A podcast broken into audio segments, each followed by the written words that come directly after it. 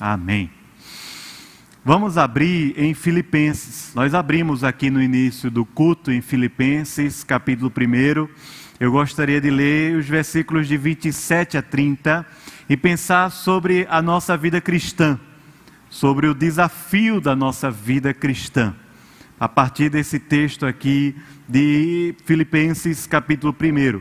Nós vamos ler todo o capítulo 1, mas eu quero dar uma ênfase maior a esse, essa última parte do capítulo 1, que é os versículos de 27 a 30. E aí eu convido você para olhar aí na sua Bíblia, acompanhar a leitura. Quando Paulo traz uma ordem, ele traz um imperativo, ele diz assim: Vivei acima de tudo, por modo digno do Evangelho de Cristo, para que, ou indo ver-vos, ou estando ausente, Ouça no tocante a vós outros, que estáis firmes em um só espírito, como uma só alma, lutando juntos pela fé evangélica, e que em nada estáis intimidados pelos adversários, pois o que é para eles prova evidente de perdição, é para vós outros de salvação, e isto da parte de Deus,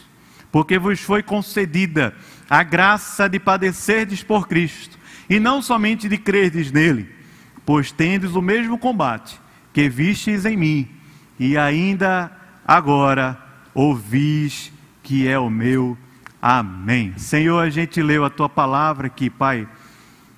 Que ela seja, Senhor, palavra do Senhor no nosso coração. Em nome de Jesus. Amém. Amém. Carta de Paulo aos Filipenses. Essa carta, irmãos, ela é preciosíssima na nossa Bíblia. Paulo estava preso em Roma, como acho que boa parte já sabe. É uma dessas cartas da prisão. Carta de Paulo aos Efésios, Filipenses, Colossenses e Filemon. Paulo escreveu enquanto estava na sua primeira prisão em Roma. Ele escreveu essa carta e essa carta que foi direcionada à igreja que estava em Filipos. Não tem como a gente olhar esse texto sem tentar remontar a história na nossa mente e a história bíblica. A história que está contada para a gente lá em Atos, pelo menos no capítulo 16 para frente. Esse apóstolo Paulo, em sua segunda viagem missionária, ele queria ir para uma região chamada de Mísia e Bitínia, e diz a palavra de Deus para a gente que o Espírito o impediu. E quando Paulo parou em Troade, ele teve uma visão, e a visão era passa a Macedônia, ou seja, cruza a Macedônia e, e salva-nos e ajuda-nos. Ele viu um varão macedônico pedindo isso a ele texto conta para gente que Paulo cruzou o, o, o, mar da Macedônia, a, a região ali do Mediterrâneo, e ele chegou a Filipos.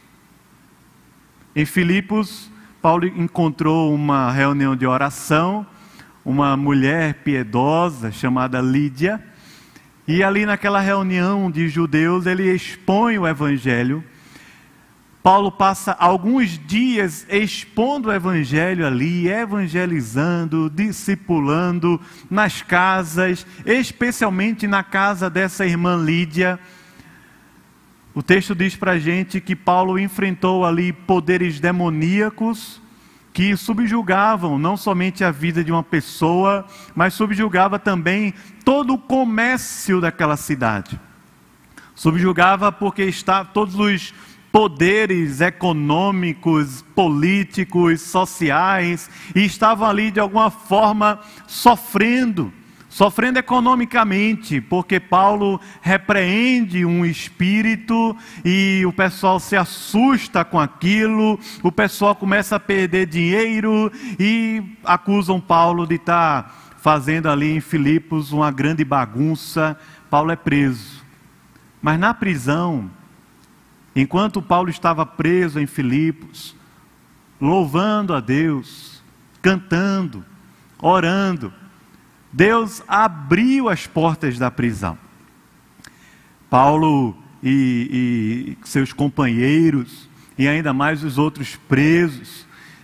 Ah, agora é hora da festa, vamos embora. O carcereiro, quando acorda e vai ver, estava todo mundo lá. Paulo estava também pregando, cantando, louvando. O próprio carcereiro que achava ali que ia morrer porque ele era o responsável por aquilo, a vida dele estava em jogo se converte ao Senhor, Paulo prega, e lá em Atos 16, versículo 31, ele diz: creia no Senhor Jesus e será salvo tu e tua casa. E toda aquela casa crê, se converte e se entrega ao Senhor. E Paulo está ali pregando o evangelho em Filipos. Durou alguns dias, não muito tempo. Mas nasceu ali em Filipos uma igreja que Paulo tinha um carinho muito especial. É tanto que quando ele está preso lá na frente, ele escreve essa carta para a gente essa carta de Filipos, essa carta de Filipenses para essa igreja. E veja que essa carta ela tem quatro capítulos apenas. Paulo estava preso em Roma, mas essa é a carta conhecida como a carta da alegria porque aproximadamente 16 vezes Paulo usa a expressão alegria ou usa a expressão regozijo. Em quatro capítulos apenas, nós temos o apóstolo Paulo recheando as suas palavras com alegria e regozijo, mesmo, mesmo enquanto estava preso.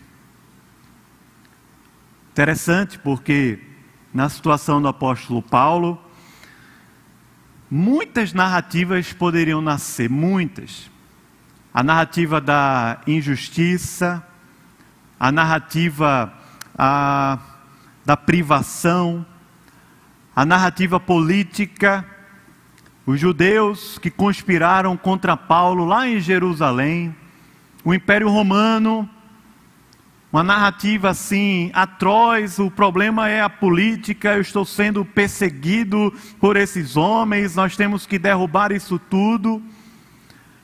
A narrativa do apóstolo Paulo poderia ser aqui dos seus próprios sofrimentos diários, a própria privação, da alimentação, da falta de liberdade, de não poder ir e vir, a narrativa do apóstolo Paulo aqui poderia ser do, do desastre, poderia ser do problema, poderia ser é, é, das suas próprias limitações físicas, pessoais, econômicas. Paulo tinha muitas e muitas narrativas para construir enquanto estava preso em Roma. Recentemente eu estava lendo um livro, o livro é uma ficção a ficção sobre o choro, é a hora de parar de chorar. É uma ficção. E a história é de uma moça que cada vez que ela chora, uma estrela cai do céu. Cada lágrima que cai dos seus olhos, uma estrela cai do céu. E cada sorriso que ela dá, uma estrela nasce no céu. É uma ficção. Mas essa é uma história sobre perdas, é uma história sobre lágrimas, é uma história sobre dor, é, é uma história sobre privações, é uma história. É uma narrativa daquelas que você vai lendo e enquanto lê, você é colocado dentro dela. Imagine você viver com esse peso de que a sua dor interfere ah, nas constelações. O mundo cósmico é movido através da sua lágrima ou do seu sorriso.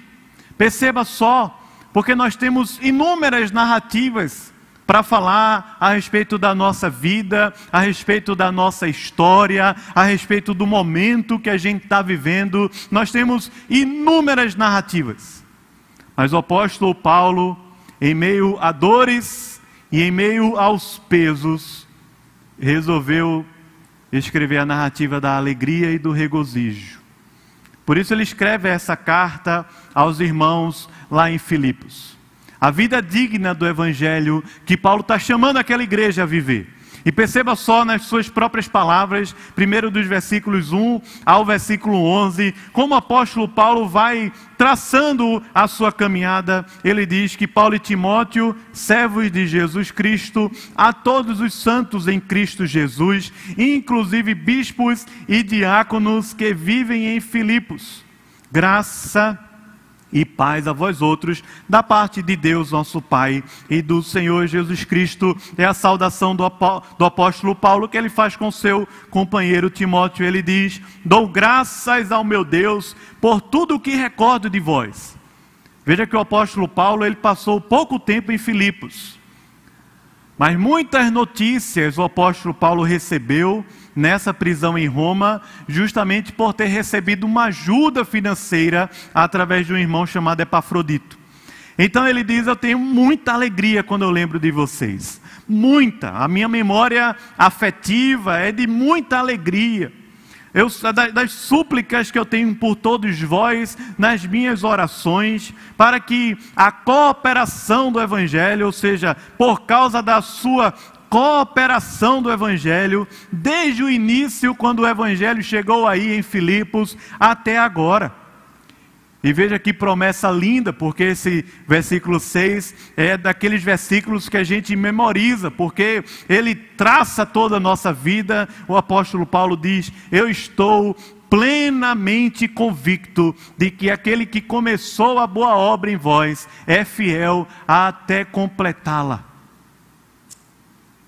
Ele irá completá-la. E ele diz assim: até o dia de Cristo Jesus. Um comentarista falando sobre esse versículo 6 diz que a partir da palavra de Deus, dessa preservação de Deus, dessa promessa maravilhosa de Deus, nós temos à nossa disposição uma série de coisas e ele diz assim: nós temos uma fidelidade que jamais será tirada. Salmo 89, verso 33. Nós temos uma vida chamada de eterna que nunca terá fim. João 3,16 nós temos uma fonte de água que jamais deixará de borbulhar do coração daquele que bebe. João 4,14. Ele diz: Nós temos um dom que jamais será perdido. João 6, 37 e 39. Nós temos a mão da qual a ovelha do bom pastor jamais será arrebatada, João capítulo 10, 28. Nós temos uma corrente que jamais será partida, Romanos 8, 29 a 30. Nós temos um amor do qual jamais nos separaremos, Romanos 8, verso 39. Nós temos uma vocação que jamais será cancelada, Romanos capítulo 11, verso 29. 29, nós temos um fundamento que jamais será destruído, segundo Timóteo 2, verso 19, e nós temos uma herança que jamais será desfeita, 1 Pedro capítulo 1, versículos de 4 a 5. Por isso que a obra que em mim começaste, por tua graça será plenamente consumada. O apóstolo Paulo continua falando com essa igreja em Filipos. Ele diz assim no verso 7: Aliás, é justo que eu assim pense de todos vós, porque vos trago no coração, seja do jeito que eu estou aqui, nas minhas algemas, seja na defesa e confirmação do Evangelho, pois todos vocês estão participando dessa obra de Deus, essa graça comigo. Pois Deus é minha testemunha da saudade que eu tenho de todos vós, na terna misericórdia de Cristo Jesus. E também faço esta oração. E a oração diz assim: que o amor de vocês aumente mais e mais. Não um amor vazio de sentido, de significado, mas ele diz assim: o amor que é em pleno conhecimento conhecimento de Cristo, conhecimento do Evangelho. E ele diz assim também: um amor que traz discernimento espiritual, um amor que envolve uma percepção para que vocês possam aprovar as coisas excelentes e serdes sinceros e inculpáveis para o dia de Cristo, cheios do fruto de justiça, o qual é mediante Jesus Cristo para a glória e louvor de Deus. Veja a oração que o apóstolo Paulo faz por essa igreja tão querida no coração dele.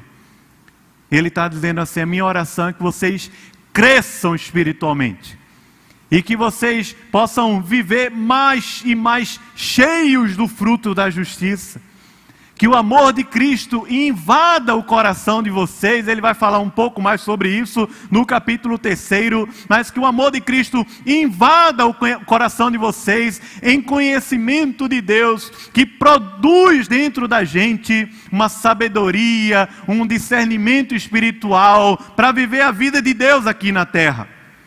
Ele diz: para que vocês sejam cheios do amor e cheios da justiça de Deus. Essa é a minha oração, esse é o meu desejo quando eu penso em vocês, irmãos. Paulo continua falando no versículo 12: esse que está chamando a igreja a viver uma vida digna, uma vida de modo digno do Evangelho. No versículo 12, o apóstolo Paulo diz, mais ou menos como um testemunho pessoal a respeito da sua caminhada, da sua jornada de pesos, de dores, de lágrimas, de privações, de muitas e muitas e muitas lutas pelas quais o apóstolo Paulo passou. Veja o que ele diz assim: Quero ainda, irmãos, cientificar-vos de que as coisas que me aconteceram têm antes contribuído para o progresso do Evangelho. Que coisas, irmãos, que aconteceram ao apóstolo Paulo. Que coisas. Veja, vamos pensar aqui nos últimos anos da vida do apóstolo Paulo. Os últimos. Vamos pensar nem desde o início, mas os últimos. Porque desde o início o apóstolo Paulo mesmo, ele retrata para a gente lá em 2 Coríntios capítulo 11. As dores, as lutas que o apóstolo Paulo viveu. Ele já apanhou a ponto de ser dado como morto. Esse homem que já foi preso por causa do Evangelho. Esse homem que já passou noites e noites em claro por causa do Evangelho. Fome, frio, o peso no coração do cuidado para com as igrejas que o apóstolo Paulo plantou. Esse homem que agora está preso lá em Roma, e, e, esse momento da vida de Paulo é contado para a gente assim, até com detalhes lá em Atos. Perceba, no finalzinho da sua terceira viagem missionária, Paulo decide ir para Jerusalém. E todos diziam para ele claramente que ele seria preso. Quando ele fosse a Jerusalém, ele seria preso. E o apóstolo Paulo está indo a Jerusalém, porque de alguma forma Deus tinha falado para ele que importa, importava ser enviado a Roma. E ainda mais, Deus estava falando para ele que importava ir aos confins da terra naquela época, que era a Espanha. O apóstolo Paulo em Jerusalém, ele é preso. Nessa prisão que ele escreveu a carta de Filipos, ele já está em Roma. Mas ele foi preso lá em Jerusalém. Ele foi preso pelo sinédrio, ele foi preso pelas autoridades judaicas e levado para as autoridades romanas para ficar ali preso por causa do evangelho. O texto de Atos vai contando para a gente, capítulo 21, 22, até o capítulo 28 de Atos, o texto vai contar para a gente sobre essa jornada que o apóstolo viveu. Sabe quanto tempo o apóstolo passou ali? Eu vou dizer para você, pelo menos dois anos o apóstolo Paulo permaneceu preso em Jerusalém. Pelo menos dois anos. Mas eu posso dizer de dois anos a três anos, pelo menos, porque ainda tem aqui alguns dias e meses que estão envolvidos na narrativa. Enquanto Paulo estava preso em Jerusalém, ele se apresentou ao tribunal várias vezes para falar ao governador, a Festo, a Félix, ao rei Agripa, perante o sinédrio, e todas as vezes que Paulo recebeu a palavra para falar àquelas autoridades, a palavra que estava na boca do apóstolo Paulo era a palavra do evangelho de Cristo Jesus, que traz salvação a todo aquele que crê. Que coisa poderosa, irmãos. Ontem eu me deparei com um documentário sobre a vida do Billy Graham. Billy Graham foi um grande evangelista. De repente alguém compartilhou aquele documentário que eu não conhecia, que está na Amazon Prime. E aí eu fui assistir ontem à noite. Meus irmãos, Billy Graham foi um grande evangelista, foi um grande pregador da palavra. Não era completo, porque nenhum pregador é completo. Era homem como nós. Mas veja que testemunho poderoso. No dia 11 de setembro de 2001, houve um ataque terrorista nos Estados Unidos, com aviões, as torres gêmeas vieram abaixo, e naquele momento assim de quem, quem era vivo nessa época lembra, foi um abalo assim gigantesco. Geralmente quem estava vivo na época lembra assim, eu estava em tal lugar quando eu fiquei sabendo. Eu estava na escola, por exemplo, e vi as imagens lá numa televisãozinha que tinha na, na sala de, de mídia do Colégio Agnes. Veja que coisa. Os Estados Unidos parou. Naquela semana, não havia um avião sobrevoando a área dos Estados Unidos. Mas no domingo, após o 11 de setembro, apenas um avião sobrevoando o espaço aéreo norte-americano era o avião de Billy Graham, que foi convidado para pregar a palavra a toda aquela nação que estava consternada com os acontecimentos. E sempre a pregação era o Evangelho. Eu vejo isso aqui de, de maneira tão forte no apóstolo Paulo, quando ele estava vivendo aquele momento ali. E ao longo da história, na vida de muitos e muitos homens. E isso não é uma dinâmica apenas para pastores, missionários, evangelistas, mas essa é a vida digna do Evangelho, porque a única coisa que há em nós que tem algum proveito é o tesouro que foi colocado justamente em vasos de barro. Então, quando a gente tem a oportunidade de falar, de testemunhar, de falar a respeito da razão da nossa vida, da razão da nossa fé, a gente não pode perder. Mesmo que isso custe a nossa vida, o nosso emprego, mesmo que isso custe alguma coisa de muito valor na nossa vida. E assim o apóstolo Paulo fez. Ele fez lá em Jerusalém, quando estava preso, pelo menos por dois ou três anos. Depois o apóstolo Paulo apela para César. E quando o apóstolo Paulo está indo para César, naquela viagem de Jerusalém até Roma, irmãos, o navio naufragou. O apóstolo Paulo enfrentou uma tempestade de dias naquele mar, dias. E em todo tempo e em toda oportunidade o apóstolo Paulo estava ali testemunhando. Veja que o povo estava desesperado e o apóstolo Paulo ouviu de Deus que Deus levaria ele para Roma. E o apóstolo Paulo está dizendo para toda aquela turma que está no navio, naufragando, dias e mais dias no mar, em uma grande tempestade, ele vai falar: calma, não temam. Deus falou que eu vou lá para Roma e a gente vai chegar lá.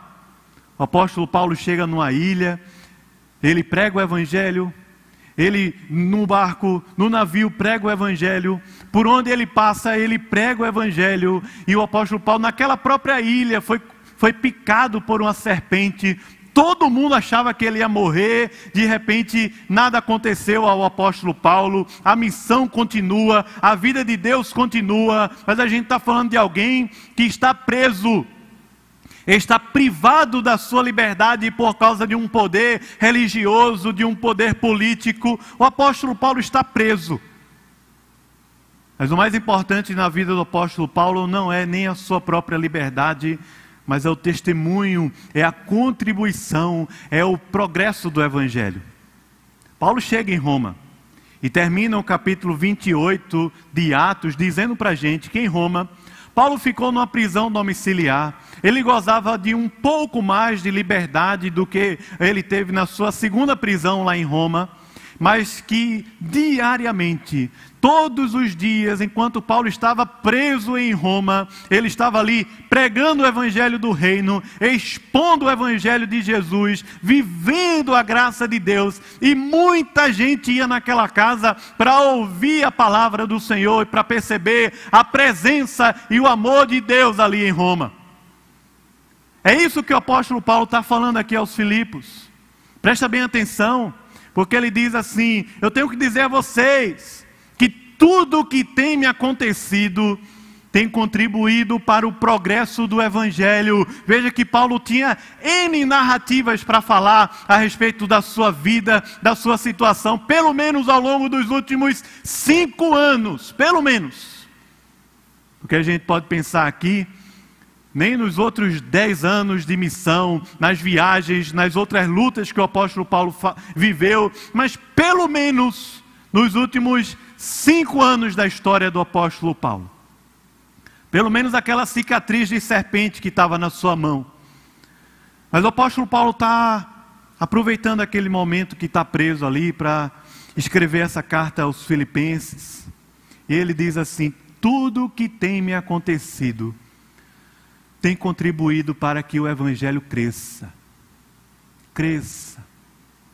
E ele continua dizendo assim: de maneira que as minhas cadeias em Cristo se tornaram conhecidas de toda a guarda pretoriana e de todos os demais. O apóstolo Paulo está dizendo assim: o motivo pelo qual eu estou aqui preso se tornou conhecido em toda a prisão e em toda a guarda pretoriana e em todos de todos os demais, ou seja, em todos aqueles que de alguma forma faziam parte desse poder romano. E a maioria dos irmãos, estimulados no Senhor por minhas algemas, ousam falar com mais desassombro a palavra de Deus. Veja o que o apóstolo está dizendo é que, por causa da minha vinda aqui para Roma e de tudo que Deus tem feito aqui em nosso meio, muita gente tem sido estimulada justamente a viver esse evangelho vivo, vibrante, e muita gente tem pregado o evangelho. Muita gente tem sido animada e estimulada para avançar com o reino de Deus, ao invés de se encolher na sua própria vida privada. Então ele diz assim: é muita gente tem usado e tem ousado falar sem medo, sem, sem a, a, o temor dos homens. Ele fala com desassombro, tem pregado a palavra de Deus. Ele continua dizendo assim: alguns, efetivamente, proclamam a Cristo por motivos que não são os melhores, é verdade. Alguns estão proclamando a Cristo e estão até perdidos no seu próprio coração. Ele diz assim: alguns proclamam a Cristo por inveja e porfia, mas tem outros que o fazem de boa vontade. Estes por amor, sabendo que estou incumbido da defesa do Evangelho. Aqueles, contudo, pregam a Cristo por discórdia, pregam a Cristo insinceramente, é, julgando suscitar tribulação às minhas cadeias. Paulo fala assim: tem gente que está usando também essa situação para causar mais contenda, mais conflito, mais divisão, e tem pregado a Cristo não para produzir a vida de Deus e o amor de Deus, mas tem pregado a Cristo para produzir discórdias.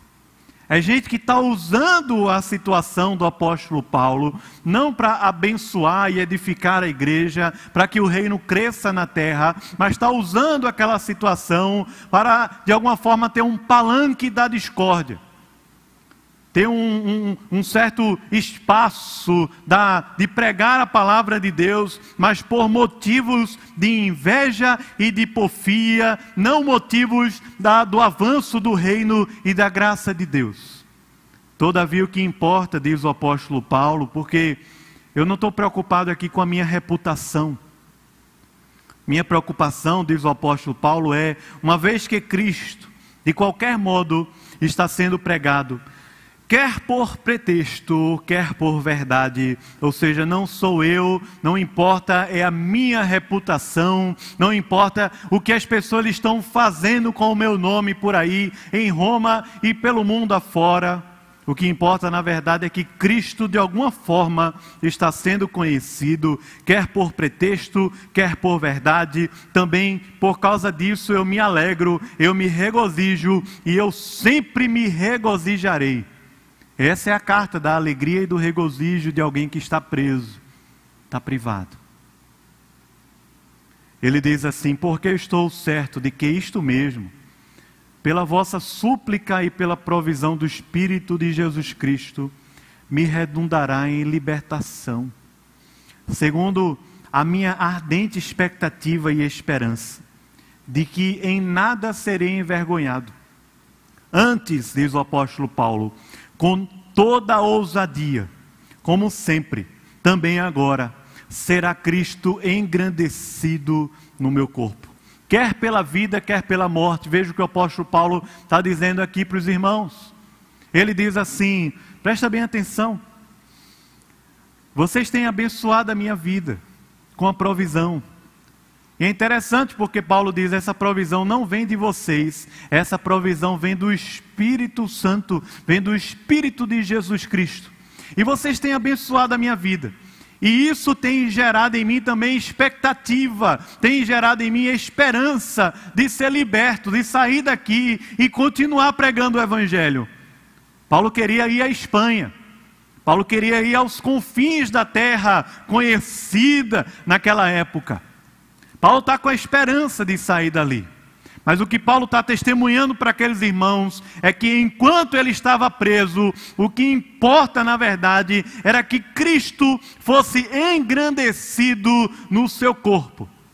É nesse contexto que o apóstolo Paulo diz, esse versículo também tão conhecido, que é o versículo 21, quando ele diz assim: Porquanto para mim o viver é Cristo e o morrer é lucro. Não porque o apóstolo Paulo queria naquele momento era morrer e dar fim ao seu sofrimento, dar fim às dores que ele tinha na vida dele, dar fim aos pesos que ele carregava no seu coração, na sua memória, não. O apóstolo Paulo dá esse testemunho porque o interesse real dele é que Cristo seja engrandecido e glorificado na vida dele. A tal ponto que o apóstolo Paulo está se colocando diante de Deus, dizendo assim: se, se for para Cristo ser mais glorificado em mim, eu estando vivo, eu passando pelos sofrimentos, eu passando pela prisão, eu passando pelas injustiças, eu passando por todas essas lutas que eu estou passando, eu vou passar para que Cristo seja engrandecido e glorificado no meu corpo, na minha vida. É assim que o apóstolo Paulo diz: porquanto para mim o viver é Cristo e o morrer é lucro, porque o apóstolo Paulo sabe que no dia da sua morte o que espera por ele é o descanso eterno da presença de Deus, é o paraíso de Deus. Mas o coração do apóstolo está dizendo assim: eu quero é que Cristo seja glorificado na minha vida, porque a suficiência de Cristo é mais importante do que o fim da minha privação e do meu sofrimento. Percebe o tamanho do compromisso? O apóstolo Paulo está dizendo assim: Cristo ser glorificado na minha vida é mais importante do que eu não sofrer, do que eu ser liberto, do que eu viver a vida sem privações, do que eu viver a vida livre, do que eu viver a vida sem pesos, sem lágrimas, sem tristezas, sem injustiças, nesse mundo caótico que nós estamos. Não é muito diferente da nossa realidade hoje. Porque nós continuamos a viver num mundo caído, desestruturado, em guerra contra Deus. Mas perceba que quando eu e você fomos chamados para o Evangelho, nós fomos chamados para esse mesmo compromisso o compromisso de viver na vida Cristo, o compromisso de viver com o coração em Cristo de tal maneira que a glória de Cristo e a satisfação de Cristo sejam mais importantes do que os meus desejos pessoais e do que a minha própria luta para não sofrer aqui na terra.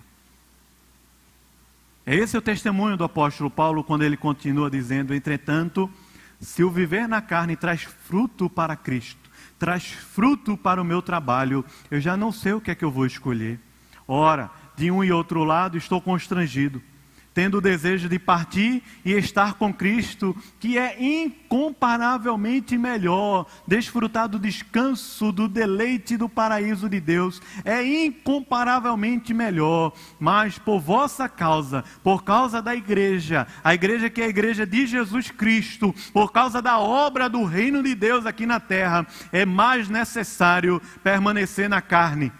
E convencido disto, eu estou certo de que ficarei e permanecerei com todos vós para o vosso progresso e para o gozo da fé, a fim de que aumente.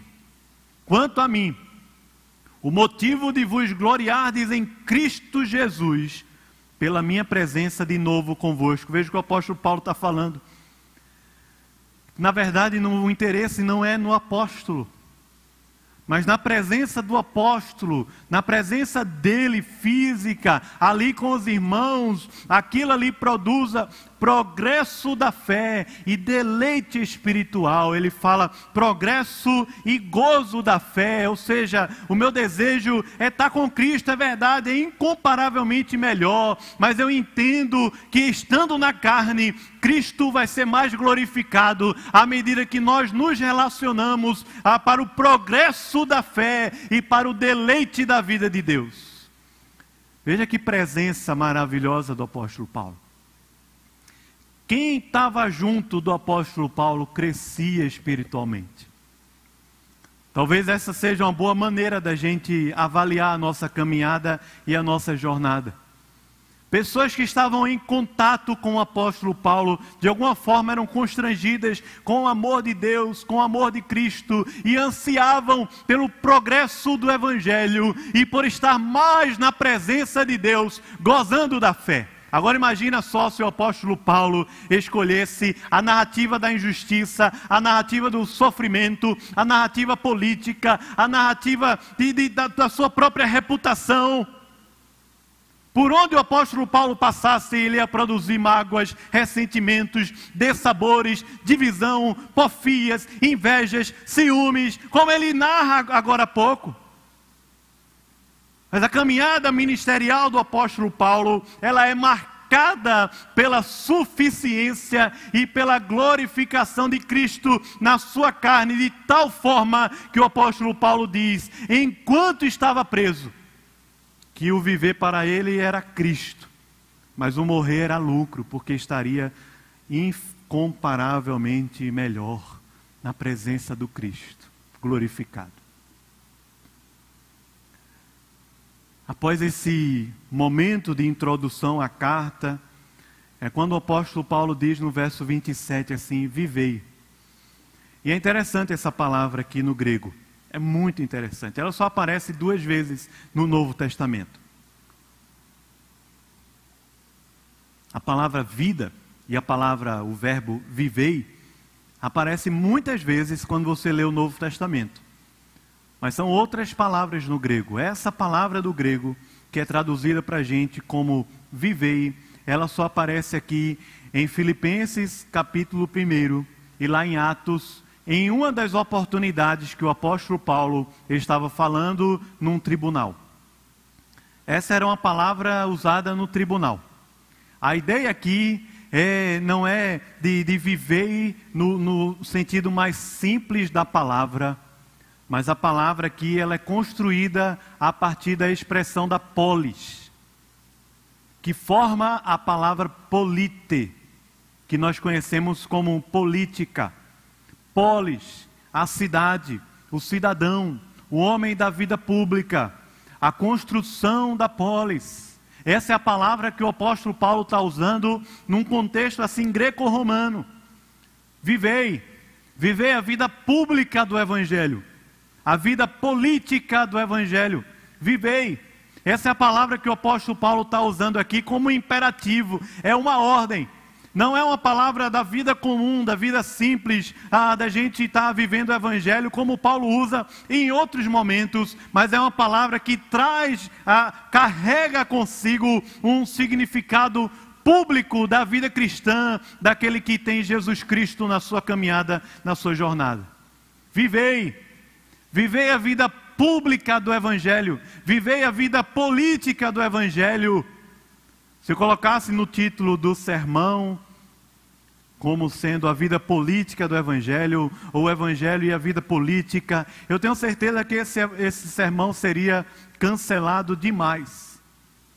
Demais. Porque nós temos uma falsa compreensão a respeito da nossa vida política e da nossa vida pública enquanto cristãos. E quando eu estava estudando esse texto, isso me chamou bastante atenção, a palavra que o apóstolo Paulo usa aqui no verso 27 para dizer: vivei. E essa é a conclusão do capítulo 1.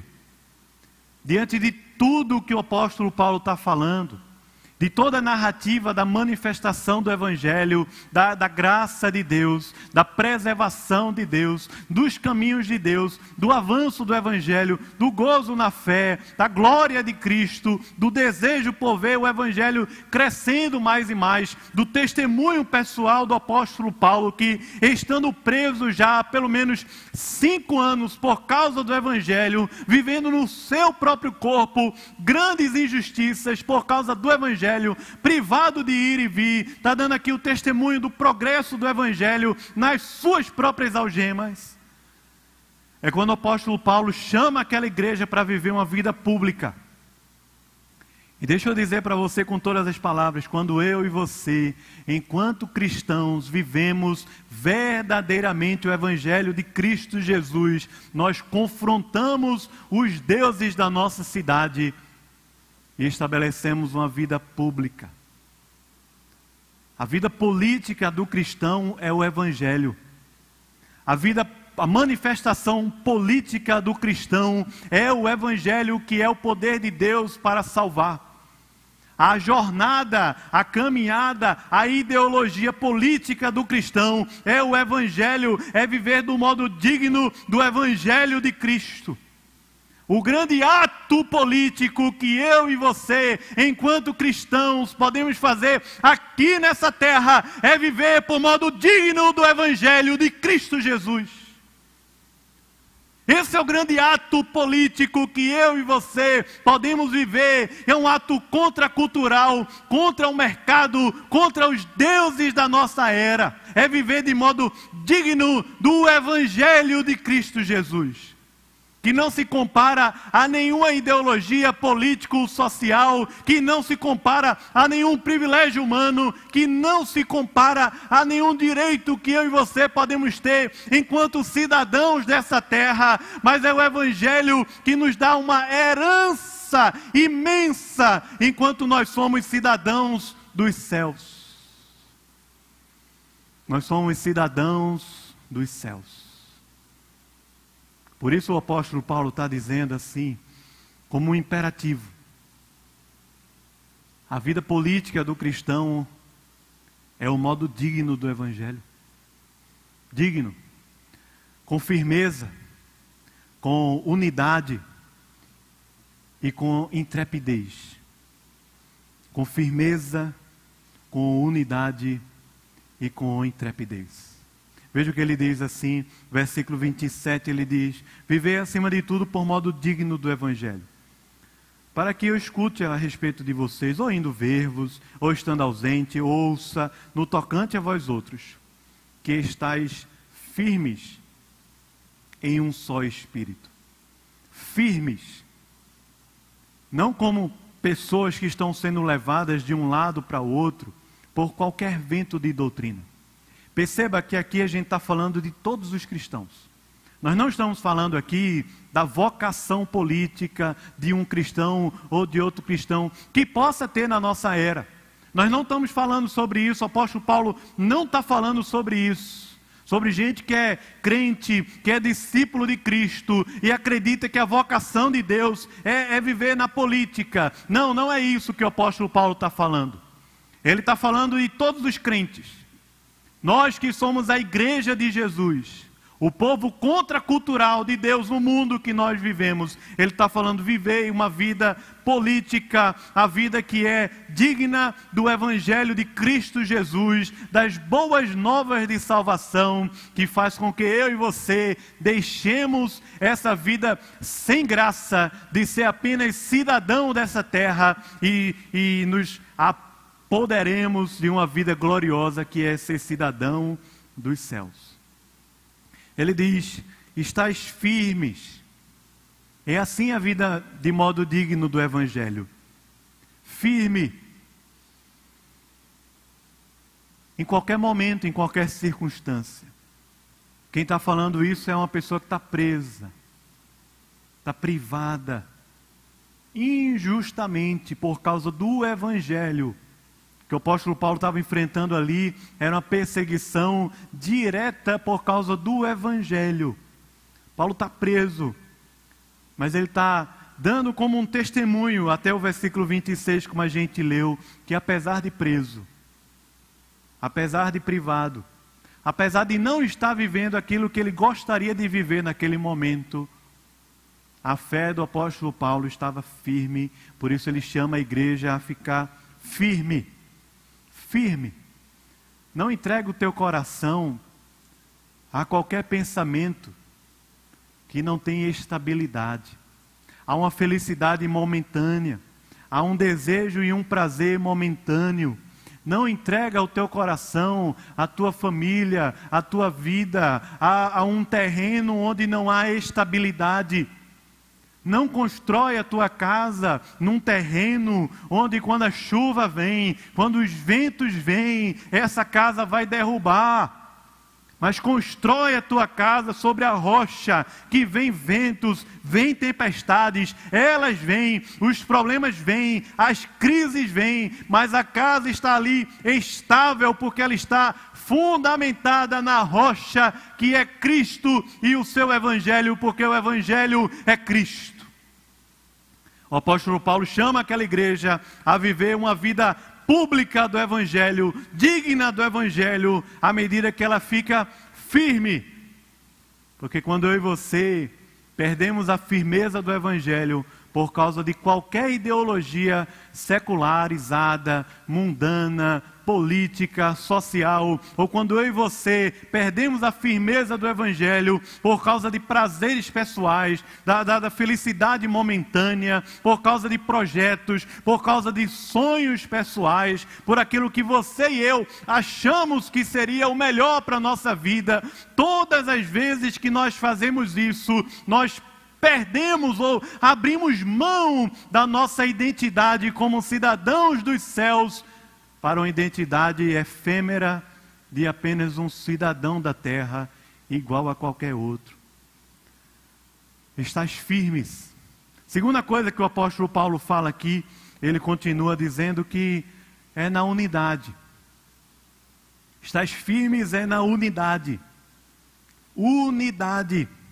É um só espírito, é uma só alma, lutando juntos pela fé evangélica, em nada intimidados pelos inimigos, pelos adversários do Evangelho de Cristo. Viver a vida pública do Evangelho é viver como uma unidade. A igreja como uma unidade. Uma comunhão trinitária que é revelada e manifestada no tempo e no espaço através da nossa vida em comunhão. Essa vida em comunhão, ela não é online. Essa vida em comunhão, ela é pessoal, sim, ela é sim pessoal. Ela é sim real. Ela é sim. Essa vida em unidade, ela tem a ver não apenas com estar junto fisicamente, mas ela também tem a ver em estarmos conectados em espírito e em alma, estar tá conectado com todo o nosso ser, com a nossa mente e com todo o nosso interior. É a vida digna do Evangelho. Está conectados numa unidade do corpo, mesmo quando não estamos presentes fisicamente. Mesmo quando estamos na praça pública, trabalhando na vida comum, preso e privado numa prisão romana, mesmo quando estamos reunidos na igreja para adorar a Deus, estarmos unidos com um só coração e uma só alma.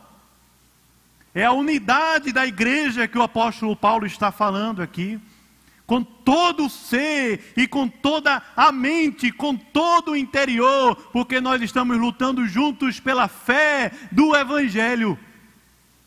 Essa palavra aqui, evangélica, ela está tão desgastada em nosso meio, muitas vezes aqui no Brasil, mas presta bem atenção, porque a palavra aqui é o Evangelho. Nós estamos assim, unidos, porque nós lutamos juntos pela fé do Evangelho pela vida do Evangelho, nós lutamos juntos por aquilo que vale a pena, porque nós somos cidadãos dos céus. Unidade. Unidade. Interessante porque Durante a caminhada do apóstolo Paulo, nas suas prisões, na primeira, depois na segunda, na verdade, pensando em todo esse contexto aqui, talvez o apóstolo Paulo viveu os últimos dez anos da vida dele em meio a prisões, até ele ser morto. E o apóstolo Paulo viveu na carne, no seu próprio ministério, momentos em que a igreja abriu mão de ser una por motivações pessoais, por pensamentos sociais, por manifestações políticas, por prazeres. Ele chega a dizer que um deles, que caminhava com o apóstolo Paulo, chamado Demas, amou ao presente século, abriu mão da sua identidade enquanto cidadão dos céus para uma identidade aqui na terra. Abriu mão de construir a casa de Deus aqui na terra para construir a sua própria casa e o seu próprio nome. Demas amou o primeiro século. Irmãos que estavam infiltrados e, e, como Himeneu e Fileto, o apóstolo Paulo diz a Timóteo assim: a linguagem deles corrói como um câncer. Para de ouvir esse negócio. Dá um stop aí. Para. Porque corrói como um câncer. O apóstolo Paulo diz: as más conversações elas corrompem os bons costumes. Tem um filme sobre o apóstolo Paulo. É claro que o filme ele não é 100% real. É, o, o filme traz elementos de uma narrativa, mas o filme é muito fiel à vida do apóstolo Paulo. Eu queria desafiar, porque chegou na Netflix. A gente, esse ano, inclusive, assistiu aqui com os adolescentes e jovens aqui na igreja, aqui no templo mesmo. Um filme muito legal, muito edificante. Chegou na Netflix, acho que o um mês passado, A Vida do Apóstolo Paulo. É interessante porque na narrativa da prisão, que não, não mostra na Bíblia esse, essa história de uma conspiração, de uma invasão à prisão, mas é verdade que enquanto o apóstolo Paulo estava preso ali em Roma, havia muitos e muitos movimentos, havia muitas e muitas iniciativas políticas para tentar resolver aquela situação na força do próprio braço. É verdade isso. E o filme retrata através de uma narrativa mas em todo o tempo o apóstolo Paulo está chamando a igreja à unidade do Evangelho, à razão de sermos. Nós somos uma unidade em Cristo, nós somos uma unidade no sangue que foi derramado na cruz do Calvário. Nós somos um. A igreja é a igreja de Jesus e nós não podemos usar nenhum elemento, seja político, social, econômico, científico, seja um, um motivo de prazer pessoal, seja um, um, um, um motivo de apenas satisfação pessoal, de um sonho pessoal. Nós não podemos usar nenhuma outra razão para destruir aquilo que Cristo construiu na cruz do Calvário. Ele morreu para que eu e você fôssemos um só corpo, um só espírito, uma só alma. E todos aqueles que se colocam contra essa unidade estão lutando contra o próprio Deus, porque a igreja é a igreja de Jesus. Uno, uma unidade. A vida digna do Evangelho é a vida do povo de Deus que está com um só espírito e uma só alma, lutando. Lutando. Não para viver uma vida melhor aqui na terra, para a política, isso e aquilo outro, mas está lutando para que a fé evangélica ou a fé do Evangelho cresça em si mesmo e através de si no mundo, nas correlações que nós temos na nossa jornada aqui. Terceiro lugar, o apóstolo Paulo fala sobre, eu estou pensando aqui, a intrepidez. Veja que ele continua o texto dizendo assim: Em nada estáis intimidados pelos adversários. Ou seja, não tenha medo daqueles que são adversários da cruz de Cristo há adversários da unidade, há adversários da firmeza do Evangelho. Não tenha medo desses. Pelo contrário, ele fala assim: pois o que é prova para eles é evidente de que você está ficando maluco, de que é prova de perdição, e que essa vida não tem futuro, que você é bitolado, que a sua cabeça é limitada, que você está ficando assim, alienado. O apóstolo Paulo diz: o que é prova para eles é evidente de que vocês estão perdidos, na verdade, é para vós outros prova de salvação, e isto da parte de Deus.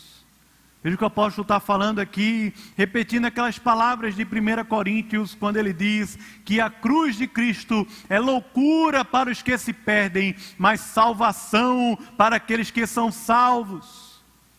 É loucura, mas é poder de Deus, é salvação, é uma vida cheia da cruz, cheia do poder de Deus, uma vida com intrepidez aqui na terra.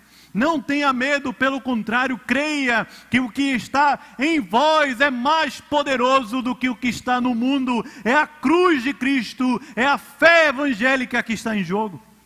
Então o apóstolo Paulo fala para a gente viver a vida pública do Evangelho, a vida de modo digno do Evangelho aqui na terra, com intrepidez, não como quem está amedrontado, não como quem está se escondendo para viver uma vida privada, tão oculta, tão escondida, que ninguém sabe.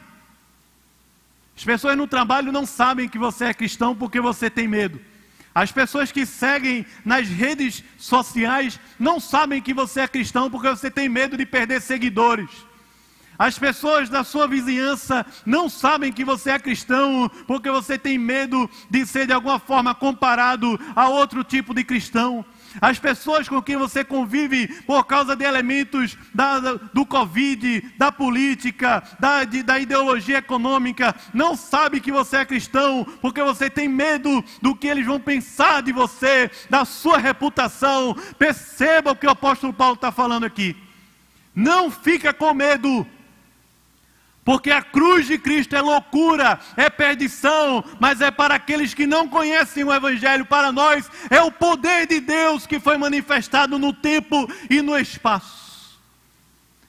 É o poder de Deus, é a salvação, é a cruz de Cristo, é a fé do Evangelho. Então ele diz: com intrepidez, não como quem está tímido, amedrontado e vazio na sua vida social, mas como alguém que está pleno, de peito aberto, para viver o Evangelho aqui na terra. Viver uma vida digna do Evangelho, que é um ato político por si só.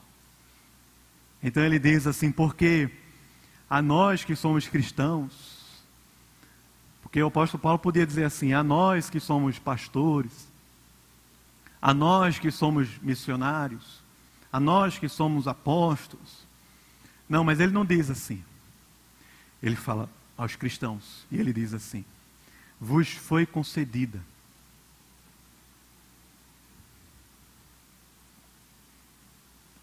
Vos foi concedida, ou seja, foi concedida a todos os cristãos a graça. Não é assim a tristeza, mas a graça. O favor imerecido de Cristo de viver na própria carne um pouquinho de sofrimento. Ele fala: foi concedida a vocês a graça de sofrerdes por Cristo e não somente de crerdes nele. Pois tendes o mesmo combate que vistes em mim, e ainda agora ouvis que é o meu. Viver a vida do Evangelho com intrepidez significa que a gente vai viver na própria carne sofrimentos, dores, pesos, crises, perdas, privações por causa do Evangelho, da fé evangélica, porque nós temos esse mesmo combate. Por isso que o apóstolo Paulo que está escrevendo isso aqui juntamente com Timóteo. Como nós lemos no versículo primeiro, ele diz Paulo e Timóteo. Mas poucos anos depois de Paulo estar junto de Timóteo escrevendo, talvez até Paulo falando e Timóteo escrevendo, poucos anos depois, Paulo vai falar para Timóteo em uma carta, repetidamente: Timóteo, combateu o bom combate, Timóteo, vamos combater o bom combate combater o bom combate, é o bom combate da fé, é o bom combate do Evangelho. Vamos sofrer por causa do Evangelho, vamos viver o que o Evangelho tem para nós, mas não vamos desistir, não vamos desanimar, não vamos ficar presos na nossa, nos nossos medos, nas nossas fraquezas, na nossa timidez. Não vamos abrir mão de ser cidadãos dos céus para ser um mero cidadão dessa terra. E o mundo que jaz no maligno e que tem prazo de validade. Mas vamos ser combatentes de um exército que repercute na vida eterna. A vida eterna. Combater o bom combate do Evangelho. E quando sofrermos pelo Evangelho, o apóstolo Paulo lembra para a gente: sinta-se agraciado por Deus não se sinta injustiçado pelos homens, mas agraciado por Deus, por estar sofrendo na sua vida, na sua carne, na sua reputação, no seu trabalho, nos seus relacionamentos, sofrendo por causa do Evangelho de Cristo, não por causa de elementos da nossa vida que também tem prazos de validade, não por causa de visões momentâneas, de períodos de formações que a gente teve na escola, na faculdade, não por causa de coisas que na verdade não são eternas, não, não é esse tipo de sofrimento, não é o sofrimento porque a gente é chato ou porque a gente cometeu um equívoco, um erro, não, não é esse tipo de sofrimento, mas é o sofrimento que é do Evangelho que é loucura e perdição para os que não creem, mas poder de Deus para a salvação de todo aquele que crê. Por isso, meu irmão, eu queria convidar você a orar e a se colocar diante do Senhor. Para nesse período que nós estamos vivendo, aprendamos aqui com o apóstolo Paulo a ter a narrativa da alegria, ao invés da narrativa da tristeza, a termos a narrativa da gratidão, ao invés da narrativa da murmuração, a termos a narrativa da defesa do Evangelho, do que termos a narrativa da defesa pessoal, da própria reputação, a termos a narrativa da pregação do Evangelho, que é muito melhor do que termos a narrativa da defesa pessoal, daquilo que vai fazer você se dar bem se dá melhor aqui na terra. Viver a vida de modo digno do Evangelho. Porque Ele é fiel para completar a obra que começou. E porque tudo que nós passamos aqui na terra pode servir para o progresso do Evangelho e do reino de Deus. Viver a vida digna do Evangelho, porque isso é um ato político e contracultural. Em firmeza, em unidade e com intrepidez. Que Deus abençoe e use a sua vida, minha vida. A gente ser instrumento dessa palavra e desse reino. Vamos orar, se você puder fechar os olhos. Vou orar. Logo depois vou impetrar a bênção. Deus abençoe muito. Senhor, a gente quer louvar o teu nome, Pai. Muito obrigado pela tua palavra, porque ela é quem nos orienta enquanto estamos perdidos, levados de um lado para outro, alicerçando a nossa vida e a nossa casa em ideias e pensamentos superficiais que não nos dão segurança e estabilidade. É a tua palavra que nos chama, Senhor, a enraizarmos a nossa vida, aprofundarmos a nossa jornada em Ti que és a rocha, Senhor. Ó oh, Deus, nos abençoa, Pai. A todos, Senhor, que de alguma forma vão ouvir essa palavra, que o Teu poder e a Tua graça, Teu Espírito superabundem, Senhor. Anima o desanimado, desperta, Senhor, aquele que está de alguma forma enfraquecido ou enfraquecendo por causa das lutas aqui na terra, Pai. Dá-nos, Senhor, da gratidão, do regozijo, da alegria, como um remédio, um antídoto contra os sofrimentos, as amarguras, as murmurações, as reclamações. Senhor, nos ajuda a termos um coração gratos e disponíveis para ser usado pelo Senhor aqui na terra, Pai. Oh, nos abençoa. Enche o nosso coração da tua graça, Senhor. Para a glória do teu nome, Pai. Em nome de Jesus. E que a graça maravilhosa do Senhor Jesus Cristo, o amor de Deus querido e amado Pai, o poder, o consolo, a comunhão e a amizade do Espírito Santo da promessa, seja sobre todos nós, o povo de Deus, desde agora e para todo sempre. Amém. Amém. Amém.